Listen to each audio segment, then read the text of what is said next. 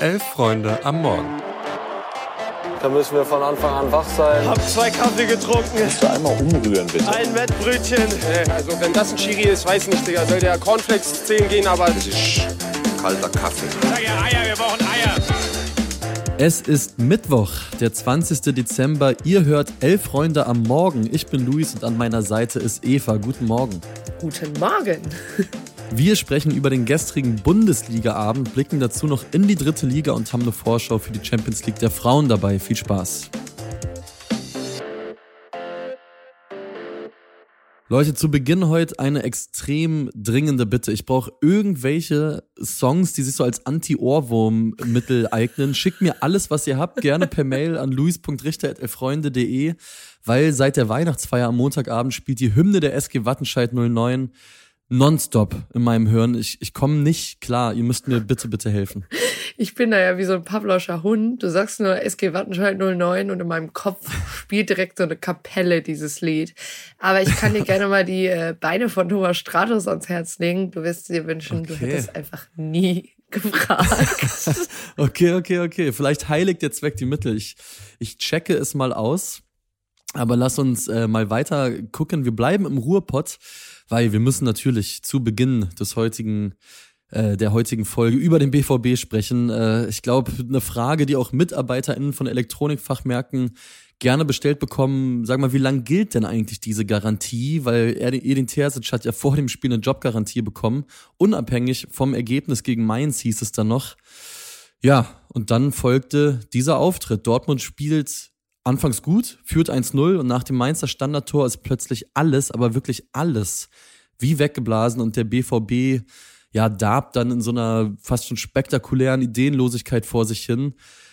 Eva, es ist die springende Platte mit Borussia Dortmund. Wir haben in dieser Saison in Sachen Inkonstanz schon viel erlebt mit denen, schon viel drüber gesprochen, aber also was war das denn? Das war, finde ich, schon nochmal ein anderes Level.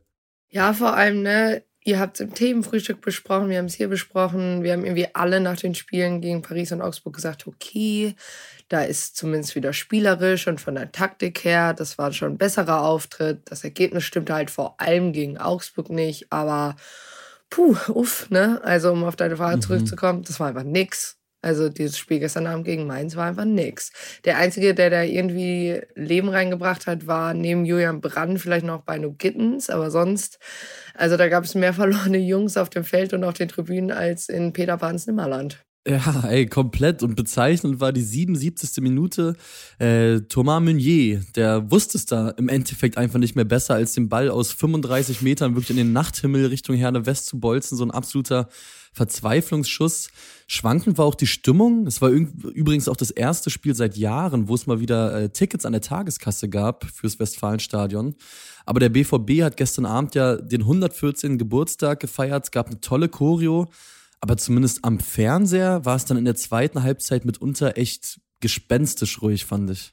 Ja, aber ganz ehrlich, kann sogar verstehen, ne? Also es kam dann Ja. spätestens ab der, sag ich mal, 75., 80. Minute konntest du dann auch relativ lautstark Pfiffe hören und auch mit Abpfiff dann. Aber ich, ich kann es Mhm. halt verstehen, ne? Weil seit Wochen werden wieder irgendwelche Gerüchte gestreut mit Mannschaft und Terzic und Kehl und wer weiß ich nicht alles. Und Atki Watzke Ja. ist gefühlt mehr damit beschäftigt, seinen Investorendeal irgendwie durchzubekommen und auf einer Jahreshauptversammlung Richtung Schalke auszuteilen.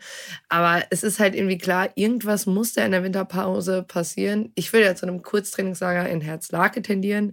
Wenn euch das nicht sagt, googelt einfach mal das und Arminia Bielefeld. Hab gehört, das soll richtig erfolgreich sein.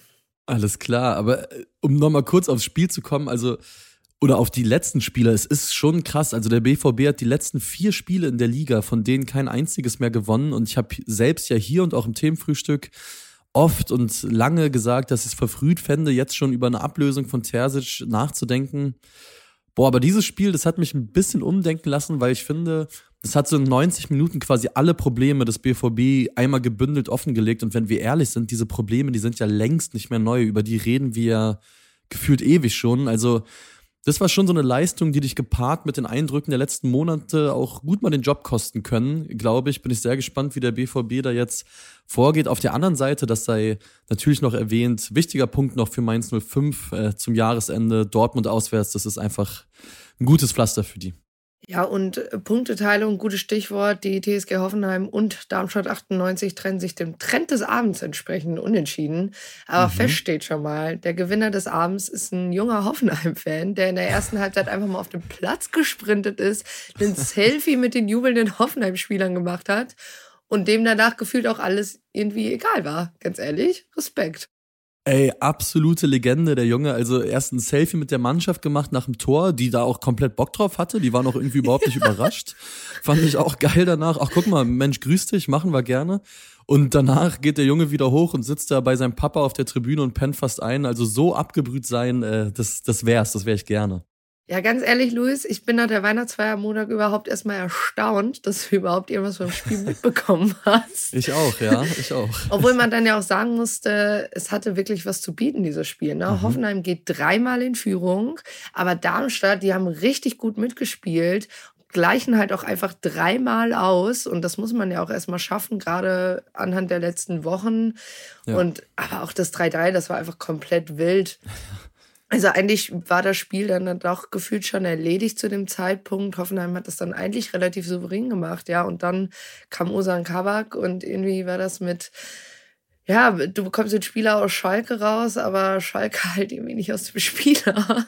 Ich glaube, das wird Darmstadt wirklich gut tun, weil Hätten die das verloren, das ja hätte so eine eklige Phase, sage ich mal, abgerundet, weil in den letzten Wochen war Darmstadt ja nie schlecht eigentlich. Die sind ja. eigentlich immer auf Augenhöhe, aber diesmal reicht's immerhin für einen Punkt, weil beim letzten Auswärtsspiel in Heimerheim, da hat Darmstadt ja eine 1-2-Führung noch verschenkt, die letzten beiden Heimspiele wiederum mit 0-1 verloren.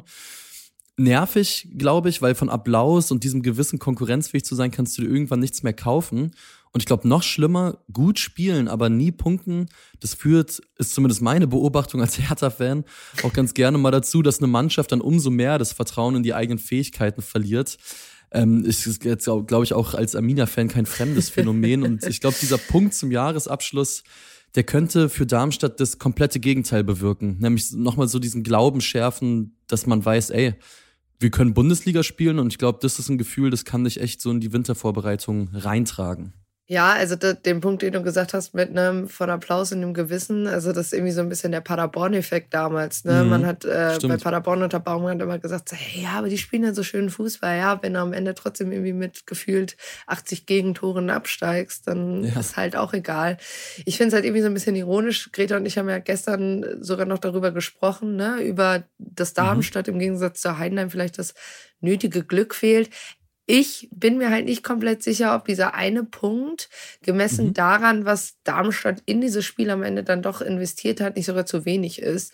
Ja, Aber, fair, ja. Ne, klar ist eben auch für Hoffenheim ist es das auf jeden Fall und festigt auch irgendwie weiterhin die Theorie, dass die TSG vielleicht selber noch nicht so ganz weiß, was sie diese Saison überhaupt spielen will oder wohin sie hin will oder wo sie am Ende der Saison überhaupt stehen will. Ja. Ja, gab auf jeden Fall äh, lange Minen bei den Spielern und den 13 Zuschauern, die im Stadion im Heimbereich waren. Aber mehr zu diesen Spielen gibt's dann später noch im Themenfrühstück ab 11.45 Uhr dann wieder regulär. Es haben alle ausgekatert äh, hier im Podcast-Feed. Und da wird natürlich auch vorausgeschaut noch auf die Spiele, die heute Abend anstehen. Da ist ja unter anderem das Duell Union gegen Köln, Frankfurt gegen Gladbach, also einiges noch los. Hört gerne rein.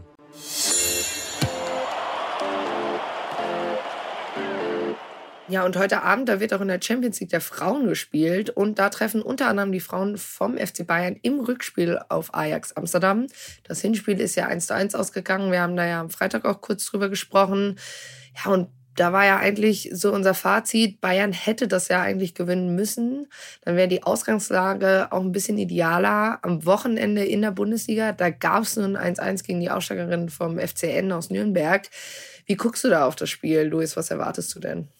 Im Hinspiel, da war ja vor allem die Geschichte, dass Ajax bei den Münchnerinnen mehr Ballbesitz hatte. Also das ist ja was, was man eigentlich von den Bayern-Frauen nicht wirklich kennt und das hat denen auch, glaube ich, nicht so geschmeckt. Das hat auch Alexander Strauß, der Trainer der Münchnerin, gesagt. Der meinte, dass seine Mannschaft das einfach nicht gewohnt war und dass sie das dann auch ja gestresst hat, mal nicht so die Kontrolle übers Spiel zu haben, sondern mehr reagieren zu müssen.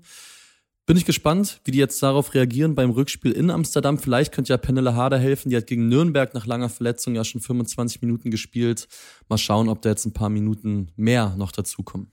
Ja, ich bin irgendwie ein bisschen skeptisch, dass da so manche Abläufe nicht passen. Hat ja zuletzt nicht nur Julia Gwynn gezeigt, die beim Spiel gegen Nürnberg vor ihrer Einwechslung erstmal noch die in die Kabine sprinten musste, weil sie einfach ihre Hose vergessen hatte. Naja.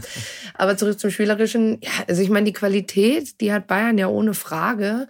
Ich bin halt gespannt, ob sie das dann heute Abend auf den Platz bekommen. Genau, und tabellarisch wird's sowieso wichtig. Also die Gruppe ist ja total eng. Die Bayern stehen bei fünf Punkten, Ajax und die Roma haben jeweils vier und PSG drei. Also wenn man es dann nicht auf ein Fotofinish oder sogar auf ein potenzielles Endspiel am Ende der Gruppenphase ankommen lassen will, dann sollte man das Ding dann Amsterdam ziehen.